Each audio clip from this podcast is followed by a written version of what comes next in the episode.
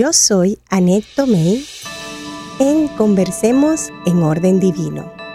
Y hoy hablaremos en torno a cómo el destino juega un papel importante en la vida del ser humano y cómo en la experiencia del doctor Mario Ramírez Carmuega, la clave para poder fluir con ese llamado ha sido y es el poder de escuchar. El doctor Ramírez nos invita a reflexionar en torno al respeto para el ser humano, en especial la madre, la niña y el niño. El destino lo encuentra por medio de anécdotas que nos relata que al tomar responsabilidad de su llamado, comienza a laborar haciendo cambios pequeños día a día, que después de su amplia carrera son cambios que podemos sentir en nuestra sociedad. Al tomar conciencia de nuestro llamado, y al hacernos receptivos de lo que el universo o nuestra comunidad necesita, comenzaremos a crear cambios que a su vez crean un nuevo hombre, una nueva mujer, una nueva niña, un nuevo niño y por ende una familia y comunidad nueva. Y lo que anhelamos, una nueva humanidad.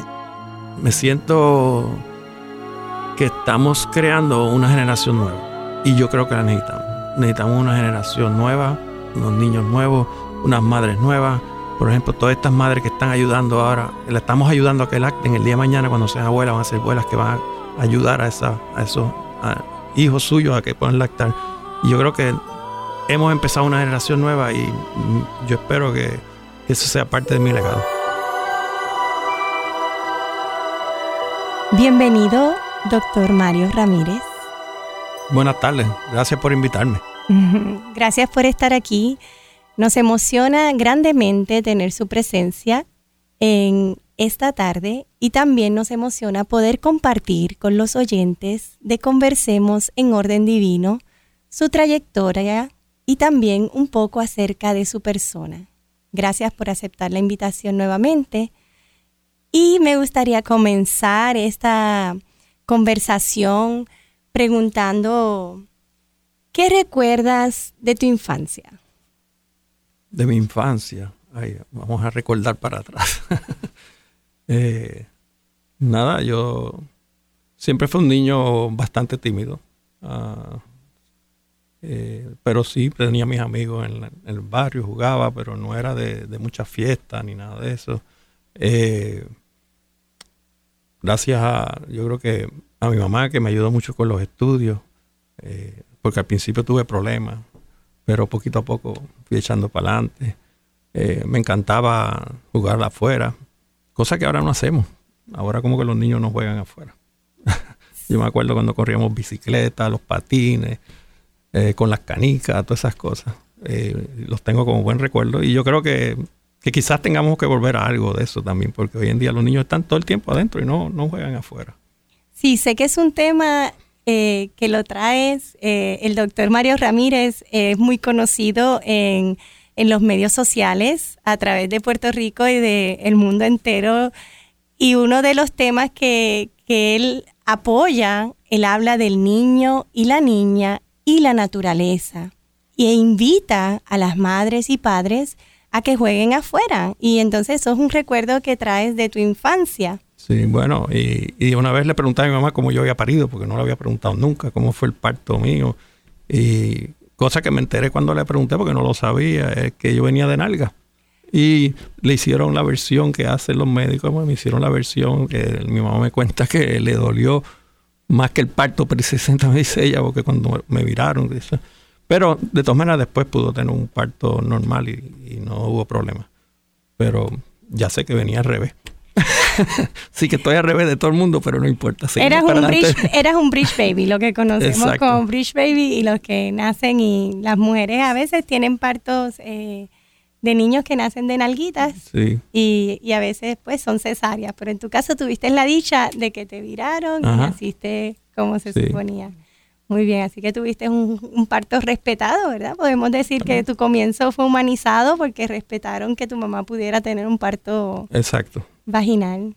Que hoy en día no se ve tanto. No se ve tanto, no se ve tanto. Y de eso vamos a hablar porque es parte de, de la lucha. Eres un activista por los derechos de las madres y del niño y de la familia, porque en la medida que tocas a las mamás, tocas a los niños, tocas a, papá, abuela, a tía, en esa conciencia de que podemos nacer en paz, humanizado, y dentro de ese medio social donde eh, tiene 32 mil eh, tweets en Twitter y 5.975 seguidores que son mamás preguntan, eh, viendo qué dices, qué comentas, qué artículos, ¿verdad? En Twitter.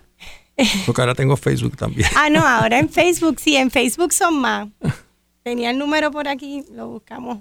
No, en 22 mil. En 22 mil y sé que te siguen de todas partes de, Latinoamérica. Sí, me ha sorprendido. Yo no, nunca había querido tener el Facebook así. Yo tenía personal, pero pues una vez, hace poco, porque esto fue este año, una compañera me dijo, pero ¿por qué no pones Facebook que llega más gente?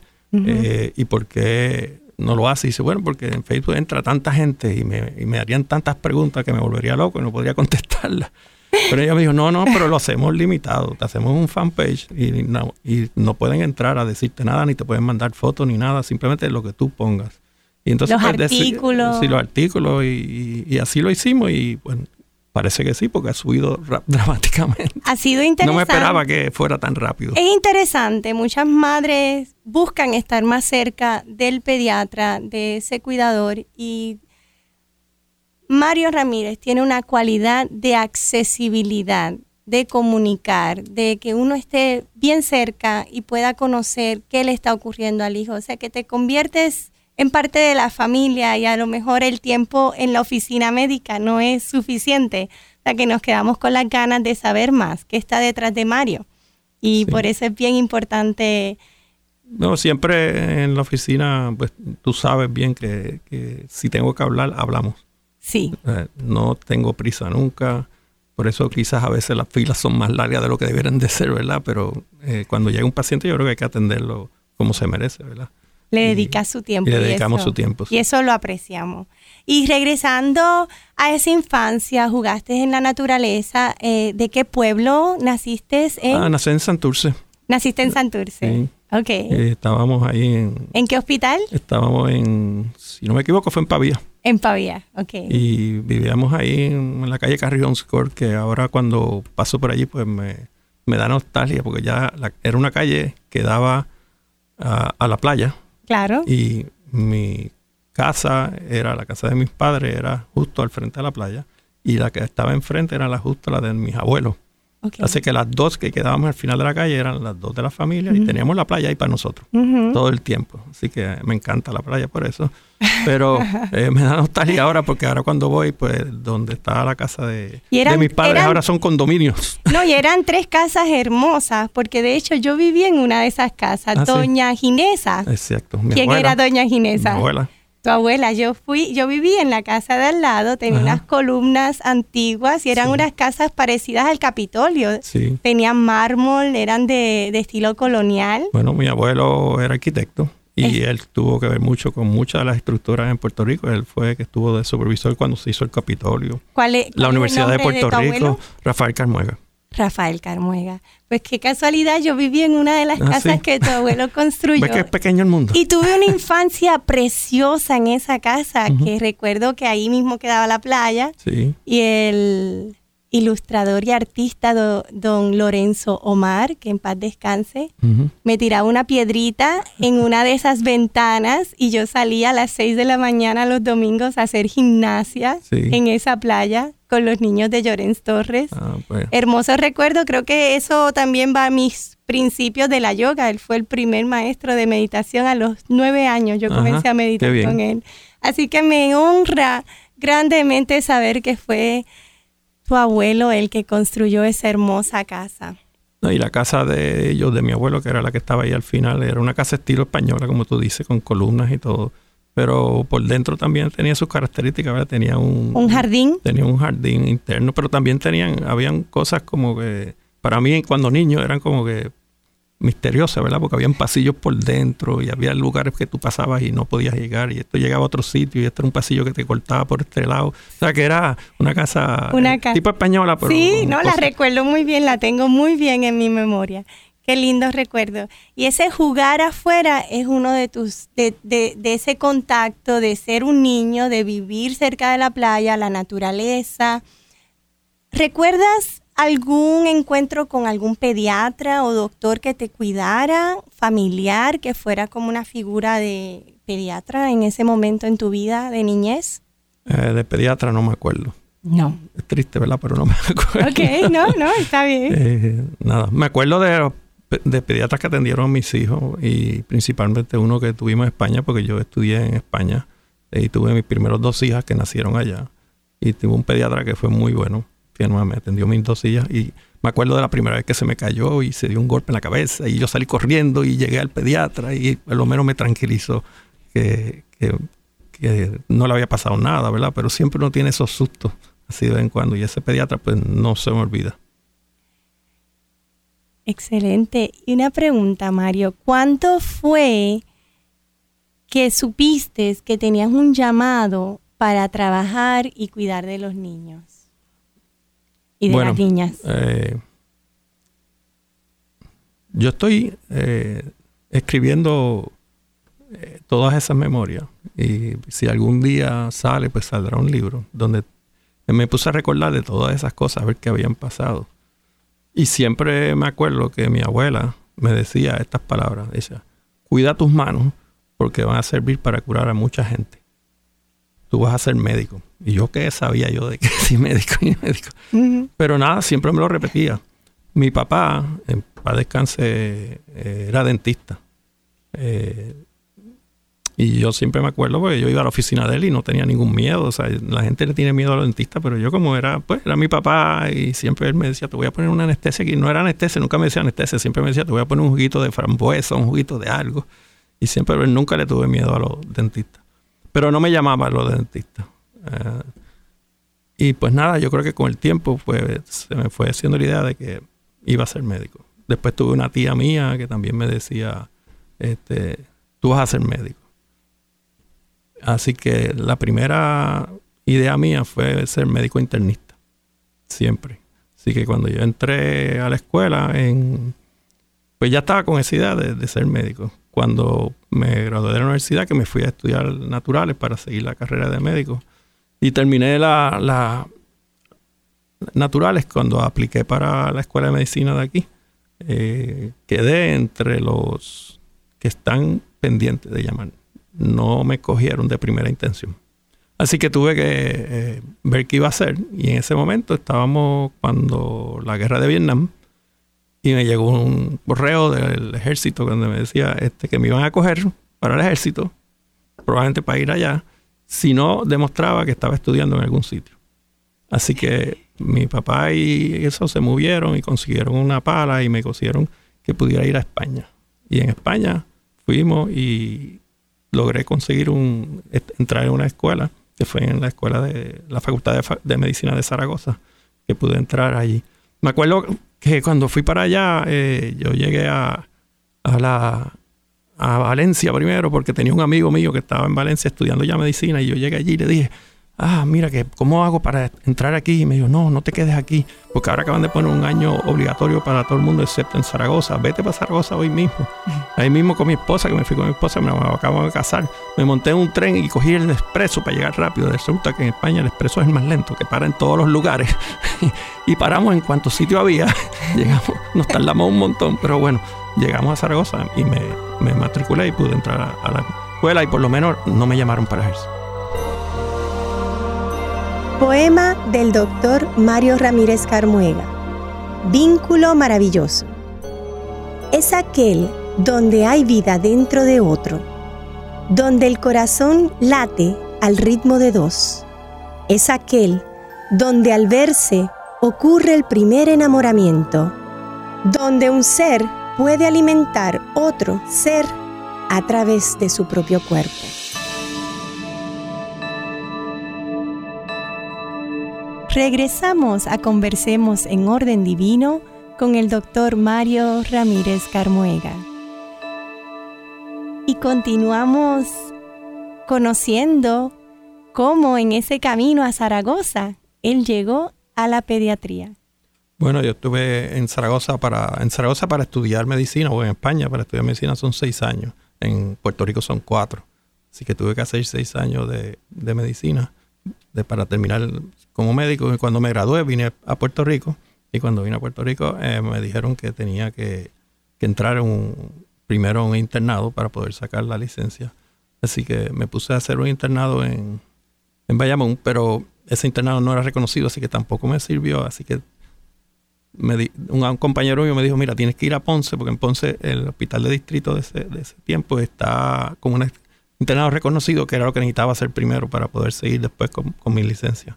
Así que decidí con mi esposa y mis hijos irme a, a, Ponce para eh, hacer el internado reconocido. Y allí me tocaron uh, cuatro rotaciones. la primera que me tocó fue hacer obstetricia, luego me tocó medicina, eh, perdón, eh, me tocó cirugía, luego después medicina interna, no, pediatría y último fue medicina interna. Y yo dije, pues bien, porque yo lo que quiero hacer medicina interna, que me toque la última y ahí ya más o menos pues sigo con, con lo que me gusta. Y entonces cuando hice la rotación en obstetricia, pues en realidad me llamaba la atención los partos y eso, pero no me gustaba nunca la cirugía. Así que no. De hecho, las enfermeras que estaban allí eran enfermeras obstétricas que hacían unos partos maravillosos sin medicina y sin nada en ese tiempo. Y cuando yo llegué la primera vez que dijo, ¿y qué yo hago ahora con estos partos? Y dice, doctor, venga, que le vamos a enseñar. Y ella me enseñaron a mí a cómo hacer el parto. Y después me dijo, doctor, vayas a dormir. Y yo me quedé durmiendo y cuando me levanto por la mañana digo, Dios, ¿y qué pasó? ¿No hubieron más gente? Ah, sí, ahí están todos los partos que hicimos, toma, fírmame los papeles. Y ya hicieron todo eso, ellas las habían hecho. Y digo, bueno, esto me gusta algo, pero no me gusta la cirugía. Y como había que hacer cesárea y aprender así, pues dije que eso no me gustaba. Pues pasé a la cirugía.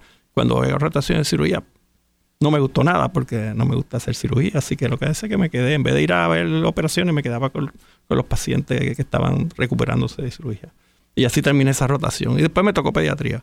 Y cuando me toca pediatría, eh, me toca ir de nuevo a, a, parto, pero esta vez a recibir los bebés.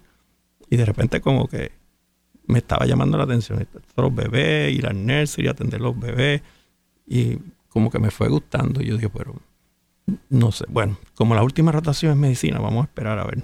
Y me fui a, hacer la última, que fue en medicina, y cuando hice esa rotación en medicina no me gustó, pero comparando, estaba comprando los dos y dije, no, lo, mío no es esto. Y la, cuando le dije a mi familia, pero que, yo quería pediatría, me dice, pero si ahí los, los no te hablan, tú no lo vas a entender. digo, sí, yo prefiero eso. vamos, yo quiero hacer pediatría. Así que decidí que, ahí mismo, en, Ponce fue que decidí que quería ser pediatra. Y ahí tuve que ir a Regional de Bayamón a pedir una residencia que empezaba en pediatría y dar la casualidad que había una doctora que me dijo que estaba empezando la residencia. Me dijo que no me podía coger ese año porque tenía que hacer un año obligatorio para el gobierno después de graduarme, de hacer el internado, para que entonces me pudiera coger. Y me prometió que me cogía el año que viene. Y digo, bueno, pues me voy, me tocó ir a Dorado, tuve que hacer un año allá. Y cuando llego, yo digo, espero que me, diga que sí. Que cumpla su promesa. Que cumpla su promesa y así fue. La cumplió y hicimos los tres años de pediatría. Y así fue que terminamos pediatría. Y qué bueno por todos nosotros aquí en Puerto Rico que tenemos la bendición de tener un pediatra como usted. Y digo esto porque en los 18 años, 17 años que lo conozco, a veces me he mudado del área metropolitana y he tenido que ir a otros pediatras y a veces me he molestado por esperar tres horas porque me atiendan y me he ido a otro pediatra y siempre regreso porque hay una manera particular de la forma que usted ve al niño y ve tal vez la enfermedad que es única.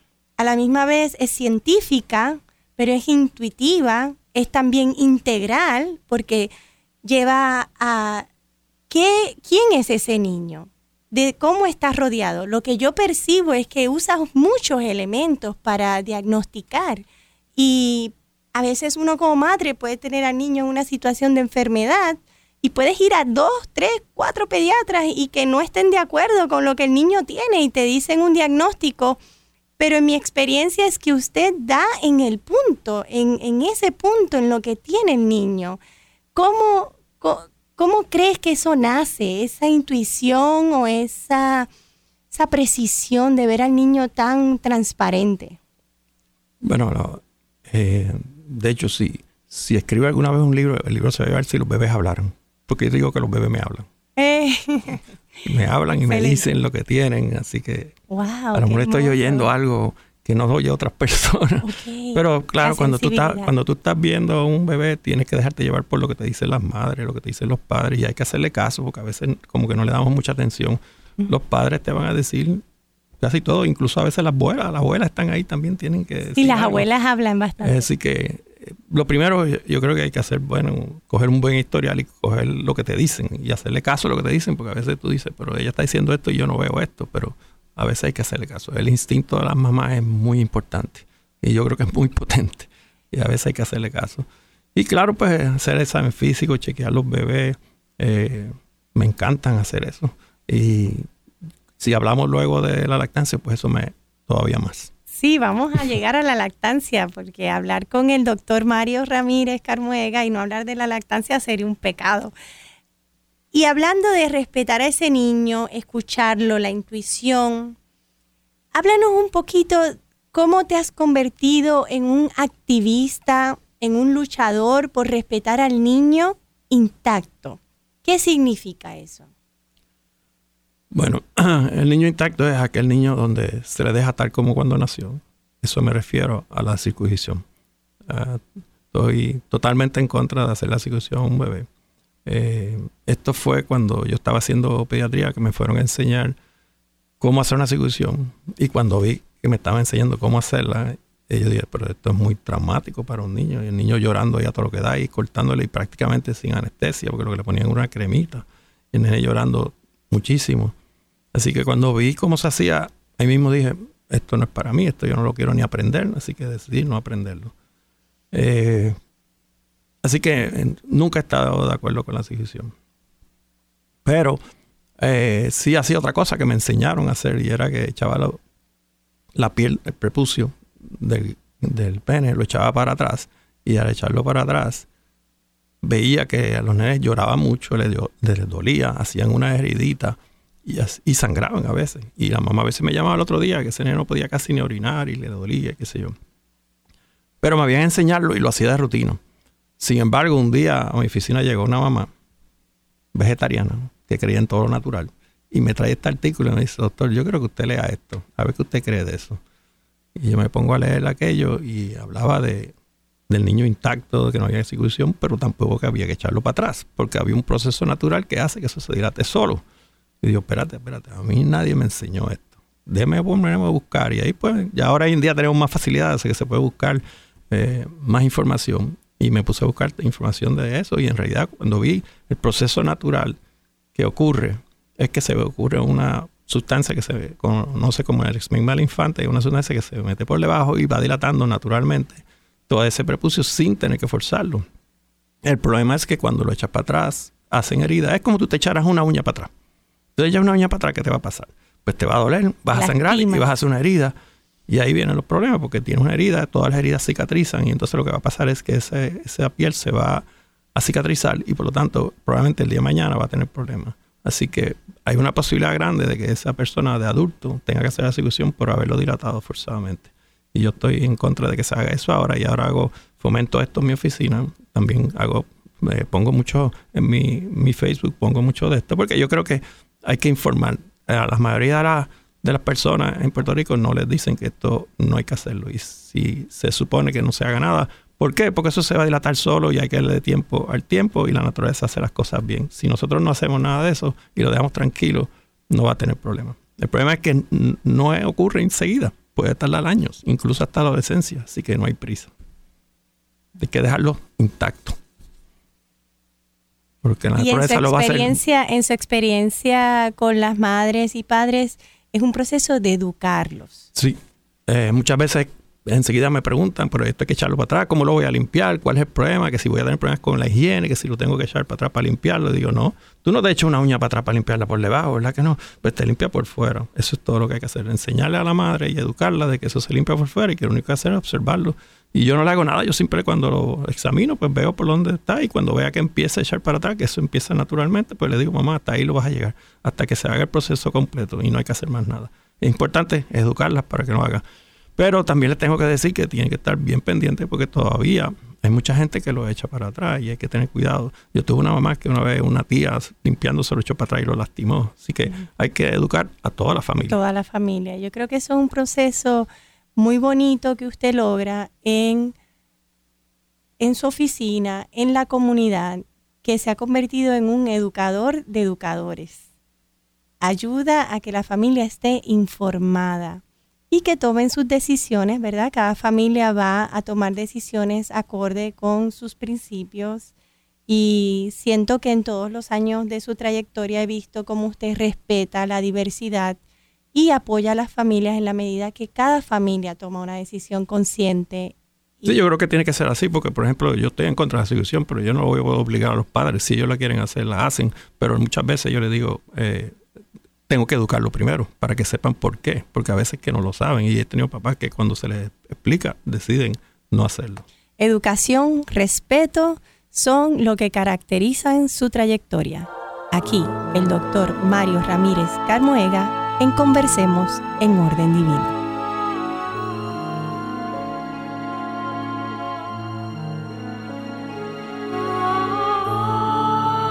Oración de la mujer durante el ciclo reproductivo. Apóyame y manténme feliz durante el embarazo. Obsérvame silenciosamente durante el parto. Celebra conmigo el nacimiento. Observa el vínculo maravilloso entre mi bebé y yo. Apóyame y manténme feliz durante la lactancia. Doctor Mario Ramírez Carmona.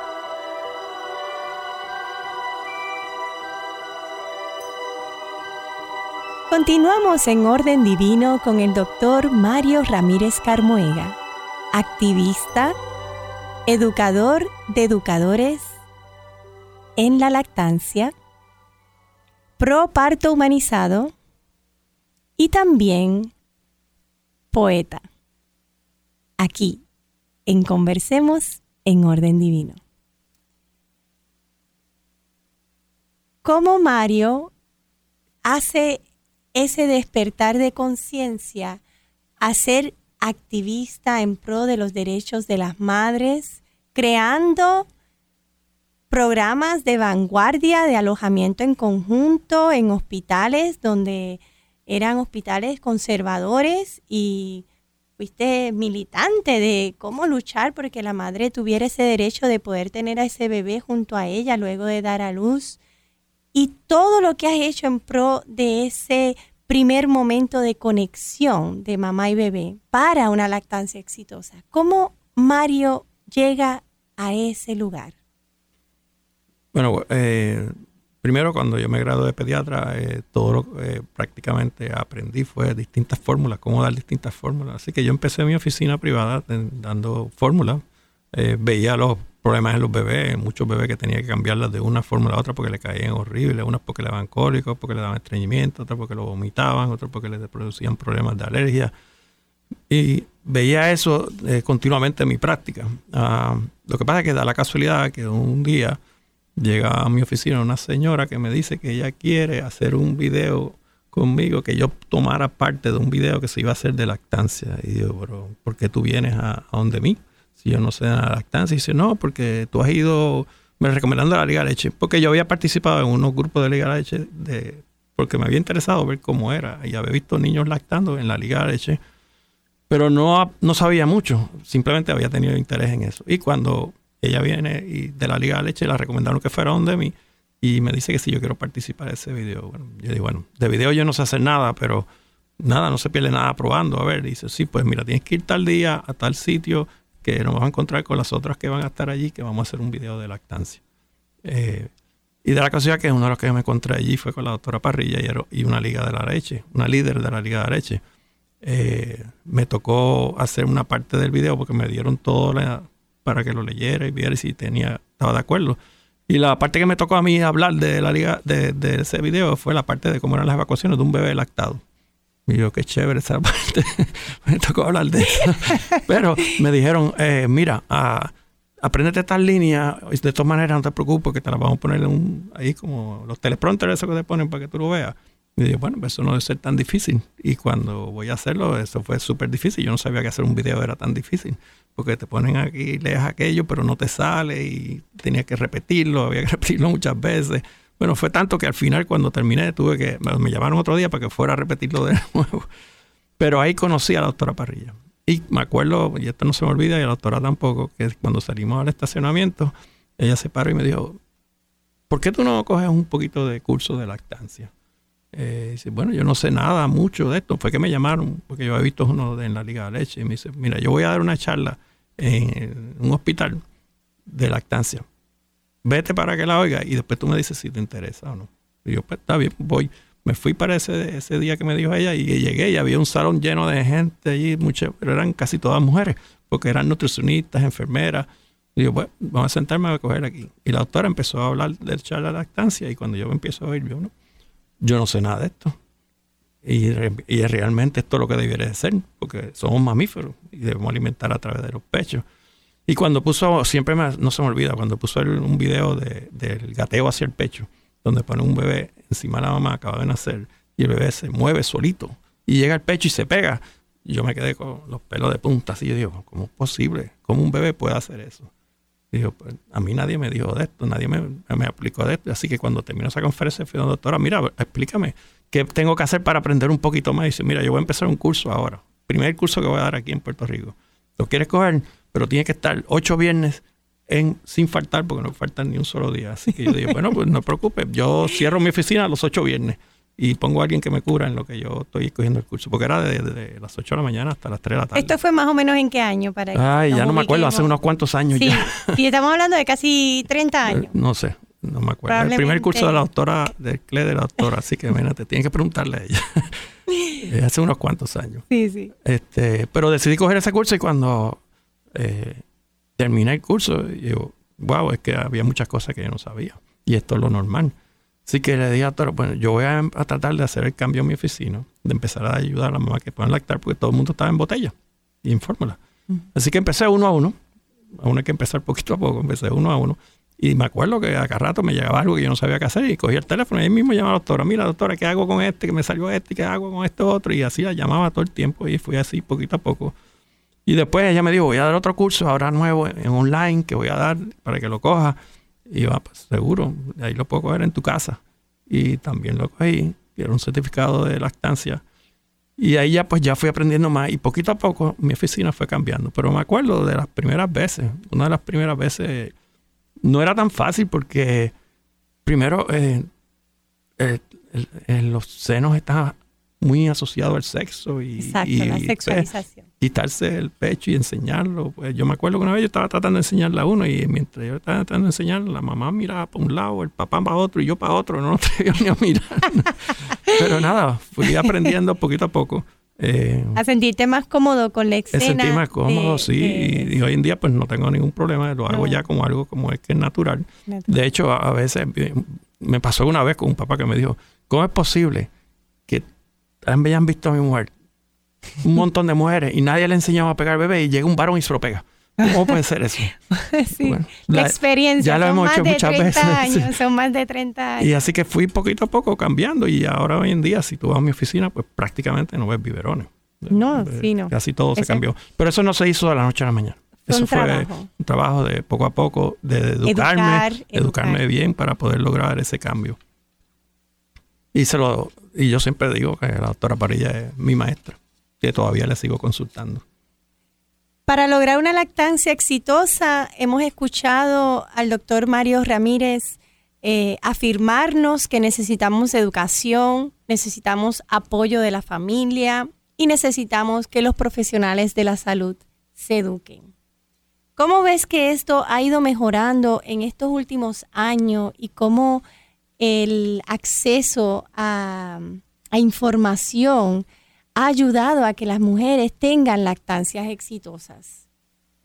Bueno, yo creo que mm, primero eh, tengo que reconocer que en Puerto Rico prácticamente se eliminó la lactancia hace unos cuantos años a prácticamente 3% de mamás lactando y las que mantuvieron esa mecha prendida es la Liga de la Leche. Así que tengo que reconocerle que ellos mantuvieron eso. Gracias a Dios no la eliminaron porque estaban ellas ahí. y ellas han seguido dando educación y siguen eh, educando a, muchas madres. Y de ellas aprendí mucho también.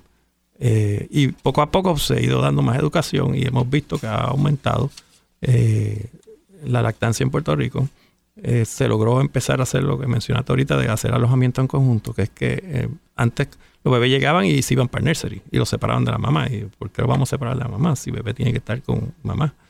Ah, y le decían a la mamá, deja al bebé en el nursery para que tú puedas descansar. Y después que tú tienes un hijo no va a descansar más nunca, así que para qué lo vas a dejar allí si acaba de nacer. Ese bebé lo que quiere es estar contigo, no lo quieres que lo separen. Y allá él no conoce a nadie.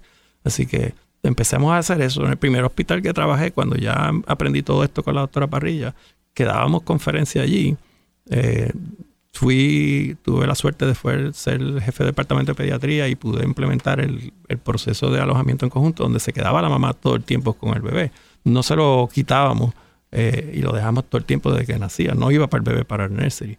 Y poquito a poco eh, se fue mejorando en esto, pero yo estaba trabajando en dos hospitales y cuando vi que en el otro hospital en el cual estoy trabajando ahora, se había empezado un, programa con un comité de lactancia para mejorar esto, pues decidí cambiarme a ese otro hospital y me fui allá, donde estoy ahora, el Hospital Auxilio Mutuo.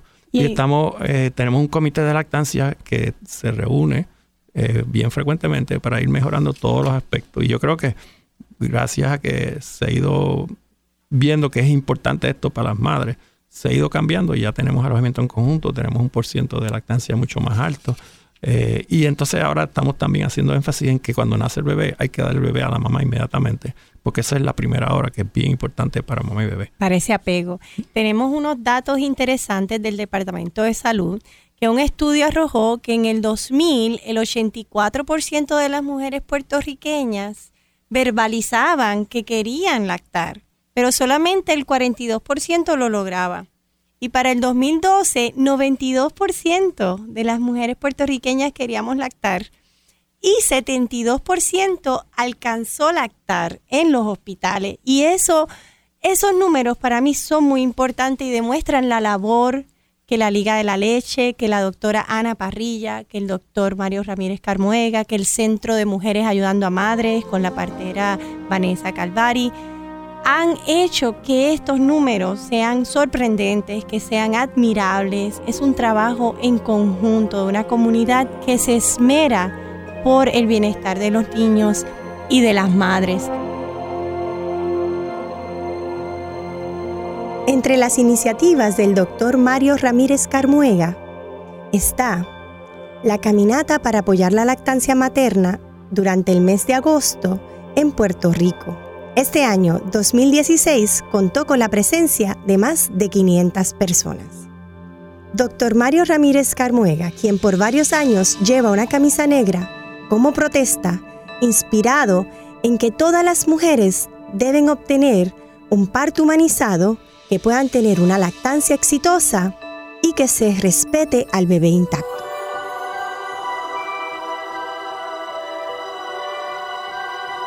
Desde el nacimiento se complica la lactancia por la cantidad de partos medicalizados y cesáreas.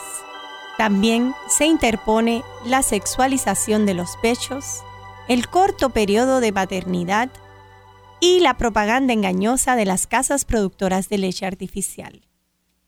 Cita del doctor Mario Ramírez Carmuega. Bueno, eh, yo soy pediatra, no soy ginecólogo ni obstetra, pero he aprendido mucho de los partos, eh, sobre todo por, porque empecé a tener conexiones con algunas parteras en Puerto Rico que me empezaron a referir pacientes para que yo lo viera en la oficina y les ayudara a lactarlo. Pero me di cuenta que esos nenes tenían menos problemas, menos problemas de lactancia, y no tenían casi, eh, no tenía que ayudarlos mucho, porque Así que empecé a ver y empecé a conocer partera y empecé a hablar con ella, empecé a ir a conferencias, vi la parte del parto. Con la doctora Parrilla también y su esposo, doctor Gorrín, aprendí mucho también. Y también hicimos unos grupos de apoyo. Yo estoy, soy miembro de una organización que se llama Promani, que hacemos grupos de apoyo. Y empezamos a oír que en los grupos de apoyo de lactancia, los, cómo empezaban los problemas y eran por los partos. Porque los partos eran tan medicalizados y tan traumáticos que entonces la mamá se le hacía bien difícil, sobre todo si terminaba en una cesárea, pues más difícil todavía, la mamá casi ni se puede mover. Fue tanto así que decidimos en Promani, lo hicimos hace poco esto, de hecho hoy mismo se están reuniendo, eh, tenemos un grupo de apoyo, no solamente de lactancia, tenemos dos grupos de apoyo ahora. El primero es de lactancia y el segundo es de partos y cesárea, para tratar de ayudar a la mamá a educarlas, a que sepan cómo tratar de evitarse una cesárea, o si tuvieron ya una, cómo cicatrizar su herida emocional, porque la mayoría de mamás se quedan con una herida emocional. Yo empecé a ver muchos partos en algunos partos en mi oficina de, partera y, vi los partos de mis hijos. Eh, había visto los partos de mis hijos, pero no había visto nunca un parto en una casa. Y pude ser partícipe, parte del parto de la doctora Parrilla, que el último lo parió en la casa. Eh, aunque no estuve allí todo el tiempo, pero llegué al final y pude ver el bebé y examinarlo allí. Así que en los partos de mis hijas, eh, yo las eduqué y parieron en el hospital, pero yo estando allí. O sea que no dejé, hicieron un plan de parto, no dejé que les dieran medicina, eh, no las indujeron, fue cuando estaban de parto. Un parto humanizado dentro del hospital, que eso es algo que se está dando en Puerto Rico y en... Y, se pudo, y, pudieron tener unos partos, yo me acuerdo del primer nieto mío que cuando nació lo primero que salió era la bolsa, no se había roto fuente, la bolsa salió primero y después rompió y después salió el bebé. Y fue un parto muy bueno. Esa hija mía después tuvo dos más, el otro fue en, el hospital, pero el último me sorprendió porque me dijo, papá, yo quiero parirlo en la casa. Digo, ¿tú quieres hacer eso? Digo, sí. Pues entonces te tienes que educar. Tienes que yo prepararte. Le tienes que preparar bien y yo le consigo una partera. Eh, ella se educó muy bien, leyó todo lo que le dijeron, hizo la dieta que le dijeron, hizo los ejercicios ¿Quién que le dijeron. ¿Quién fue la partera, Rita? Fue Rita. A París. Y entonces tuvimos eh, todo ese eh, ahí pendiente, no se lo dijimos a nadie en la familia. sí, ese es un tema importante. si no empiezan a decir tantas cosas que nos vuelven locos a uno. Que saturan el proceso. Eh, pero decidió hacerlo en la casa. Y el día, que, el día que se puso de parto, llamamos a la partera, nos fuimos, estábamos en la sala, allí todos conversando, y la partera con nosotros hablando, y mi hija caminando por allí, como si nada, con todos nosotros, hasta que de repente ya como que no se reían Sí, sí, el parto tiene sus etapas. Y, entonces ya nos dijo, no, ya vámonos para el cuarto. Y estaba todo preparado allí, tenía todo su equipo, eh, las luces apagadas. Eh, importante. y solamente estaban presentes mi, esposa y la hermana. Y yo estaba, pero me quedé en el pasillo. Okay. Ah, para arriba y para abajo. Más nervioso que otra cosa, ¿verdad? Como Pedro Picapiedra. sí. Y, y oía cómo iba el proceso y de vez en cuando abría la puerta, veía cómo estaba y, la cosa que te sorprende es que mi hija nunca estaba en la misma posición. Sí, había movimiento. Había, movimiento, no es estático. a veces estaba en el piso, en cuatro, a veces estaba levantada, a veces la partera le estaba dando masaje. Era distinto, ¿no? Era un movimiento continuo ahí. Y entonces ya cuando ya estaba en los últimos momentos, pues entré y me quedé al lado y siempre nos pusimos detrás de ella, vigilando a ver cómo las luces estaban apagadas, la partera estaba ahí esperando. De hecho, ella, ni le hacía exámenes vaginales. No, no, no. no había tanta intervención porque es un parto donde se confía y la mamá está en control y, y, se escuchan los latidos del bebé y el parto humanizado. Y cuando eh, vino el último momento, que tú sabes que es cuando te viene esa contracción final, que la mamá rápido se para, porque eso es que coge una energía ahí tremenda. Se paró y lo parió sentada, porque estaba sentada en una silla que ella le trajo la partera. Y salió el bebé y se lo dimos enseguida, le pusimos el bebé ahí. Hermoso. Y eso fue algo como que me transformó. Yo había visto eso en película, pero no era verlo lo mismo que verlo y tu hija. Y, lo dejamos ahí un buen rato. Y yo dije, bueno, antes no se pega, que no, pero no puede tener prisa. No. no puede tener prisa, así que no hicimos nada, lo dejamos ahí un buen rato. Y después más, más tarde, cuando decidió, porque fue cuando él lo decidió, se pegó y chupó como yo digo, wow, usted sabe. Bebé sale cansadito, bebé sale cansadito, se tiene que coger un descansito y después. Pero lo, que pasa que, lo que pasa que en esa primera hora, eh, bebé y mamá cogen un, como un shot de adrenalina para coger fuerza y entonces él puede gatear y pegarse solo. Sí. y eso no lo, no lo vemos muchas veces. Porque los bebés lo cogemos y nos lo llevamos en vez de dárselo a mamá. y lo que hay que hacer es dárselo a mamá cuando Esa es la belleza de poder respetar ese momento tan íntimo, tan especial, justo ese momento que nace esa, criatura, ese toque de pecho, de la piel con piel, que se está escuchando más, que se está trabajando más y garantiza en gran medida una lactancia exitosa. Y el cordón umbilical no se cortó enseguida, se dejó la tienda. Había, tiempo, paciencia, no hay por qué tener tanta El papá fue el que cortó el cordón después, pero más tarde, cuando ya había dejado de latir. Pero ese, ese parto de por sí, ese, ese parto de mi hija, pues me llevó a mí a cambiar mucho más todavía. Ya yo era radical, pero ahí estaba más radical todavía. Porque yo digo, eh, una de las cosas que yo después de eso, y lo escribí, no sé dónde lo tengo, pero lo tengo escrito, porque yo dije, después de terminar de ver el parto de mi hija, yo eh, puse esta oración, dice, sentí dos sentimientos bien diferentes. Uno de una alegría enorme, porque había visto a mi hija parir a su hijo, y uno de tristeza enorme, pensando que la mayoría de las mujeres en Puerto Rico no pueden pasar por ese proceso. Y digo, wow, mm. esto hay que hacer algo para cambiar.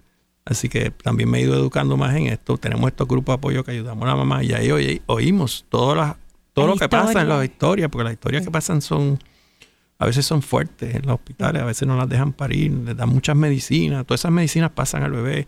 Así que tenemos que ir cambiando hacia, no tiene que ser en la casa, puede ser en el hospital, pero un parto humanizado, donde sea cuando el, el bebé quiera parir, no cuando otra persona diga. Cuando el bebé quiera nacer y quiera, esté listo para ese proceso. Y no hay que dar medicina y hay que dejar a la mamá que camine, hay que dejar a la mamá que se mueva, porque si no la estamos restringiendo, acostándola.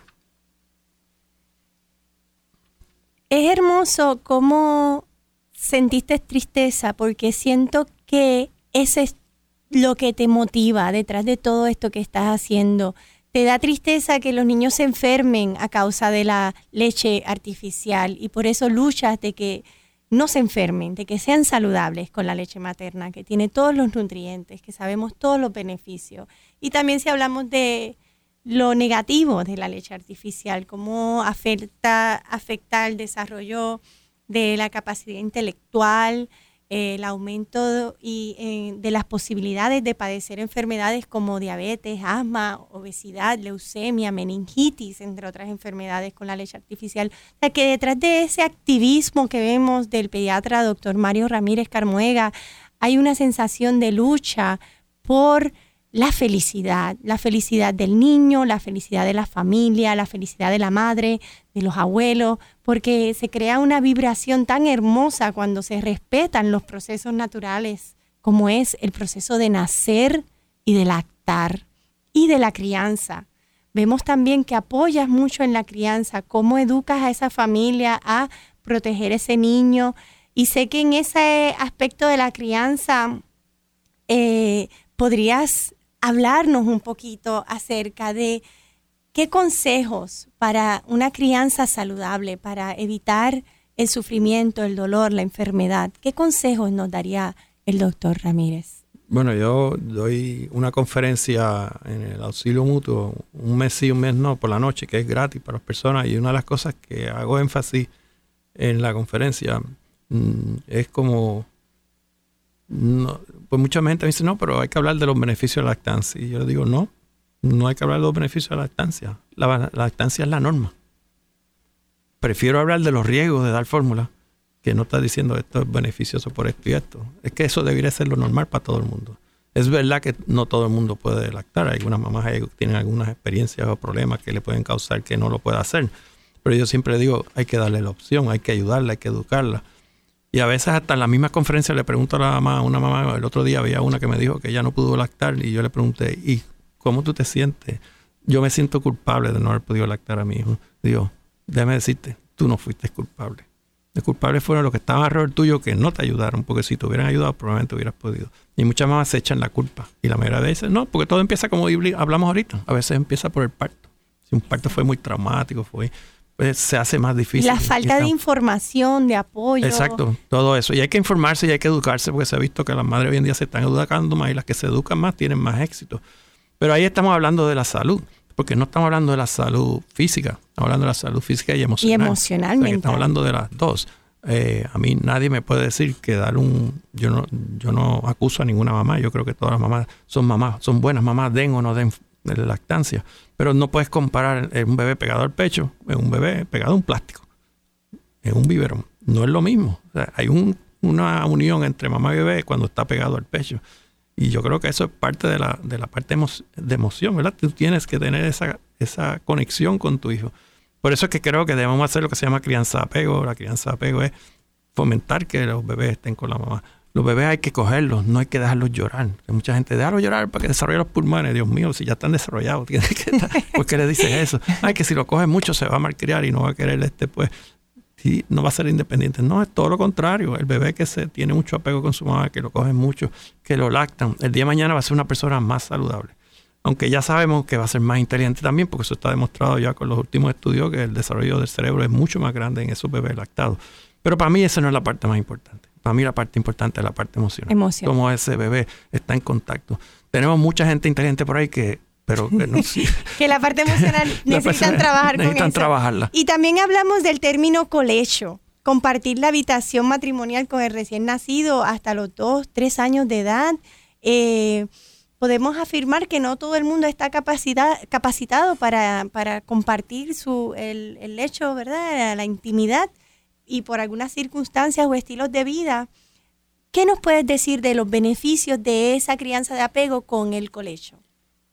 Bueno, eh, yo recomiendo colecho y colecho hay distintas formas de colecho, ¿verdad? Pero es que estar bebé y, los padres deben estar en la misma habitación, no deben estar en una habitación separada. Eh, que duerman en la cama con los padres es otra cosa y no digo que no se pueda hacer. Yo creo que se puede hacer, pero hay que saber cómo hacerlo. No todo el mundo puede hacerlo, ni todo el mundo debe hacerlo. Por ejemplo, padres que fuman o, usan droga o usan este eh, alcohol o, tienen que tomar pastillas que les puede dar sueño o, tienen eh, son uh, muy obesos. Sí, que tienen algún eh, tipo de enfermedad. Hay, unos padres que no pueden acostarse. Están en riesgo. Y eso hay que decírselo para que sepan. Eso también. El bebé también va en una cama, que la cama también tiene que ser no puede ser cualquier cama. Por ejemplo, tú no puedes hacerlo en una cama de agua que se hunde y se mueve mucho. Eh, no le puedes poner almohadas, no le puedes poner dredones porque se pueden asfixiar ahí. Las camas de nosotros no están hechas para bebés porque se nos caen, son altas. Si durmiéramos como los japoneses que duermen en el piso. En futones, no tendríamos, como nosotros. No tendríamos problemas. Yo tengo una mamá que se cayó una vez el bebé y después de eso dijo, no, no se me va a caer. Gracias no le pasó nada. Pero ella dijo, yo voy a poner mi cama en el piso. Y de entonces duerme más tranquila. Y no tiene problema. Pero sí se puede poner, lo que pasa es que no podemos dejarlo solo, nunca los bebés se mueven más de lo que uno se cree, así que hay que tener mucho cuidado. Y muchas veces el ideal es entre medio de los dos. Y para concluir esta hermosa entrevista de Conversemos en Orden Divino con el doctor Mario Ramírez Carmoega y esta su servidora Annette Tomei de Artes Místicas, la última pregunta y el último pensamiento que queremos llevarnos del doctor Mario Ramírez Carmoega ¿Cómo se siente con la labor que usted está haciendo? Bueno, yo creo que eh, me, siento que estamos creando una generación nueva y yo creo que la necesitamos. Necesitamos una generación nueva, unos niños nuevos, unas madres nuevas. Por ejemplo, todas estas madres que están ayudando ahora, le estamos ayudando a que en el día de mañana cuando sean abuelas van a ser abuelas que van a ayudar a, esa, a esos hijos suyos a que puedan lactar y yo creo que hemos empezado una generación nueva y yo espero que, eso sea parte de mi legado. Gracias.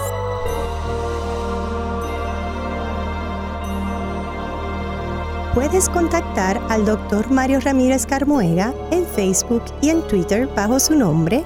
Puedes llamar a sus oficinas al 787-764-2274 y en la Escuela de Artes Místicas contamos con recursos donde ofrecemos yoga para embarazadas, masajes para embarazadas, apoyo y coaching para madres en su experiencia de maternidad sagrada y consciente. Visita nuestra página artesmísticas.com. Bendiciones. Conversemos en orden divino programa educativo con entrevistas de interés a personas que como tú alcanzan el bienestar y la paz en sus vidas mediante efectivas técnicas de meditación, el masaje terapéutico y la ciencia yoga.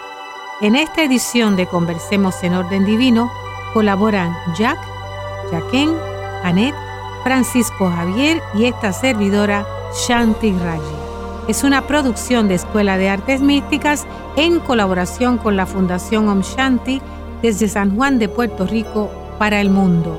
Gracias por sintonizarnos. Te invitamos a escucharnos nuevamente en Conversemos en Orden Divino, donde compartiremos formas sencillas de lograr una mejor y más consciente calidad de vida. Visita nuestra página artesmísticas.com, donde puedes disfrutar de este segmento y otros en audio y video.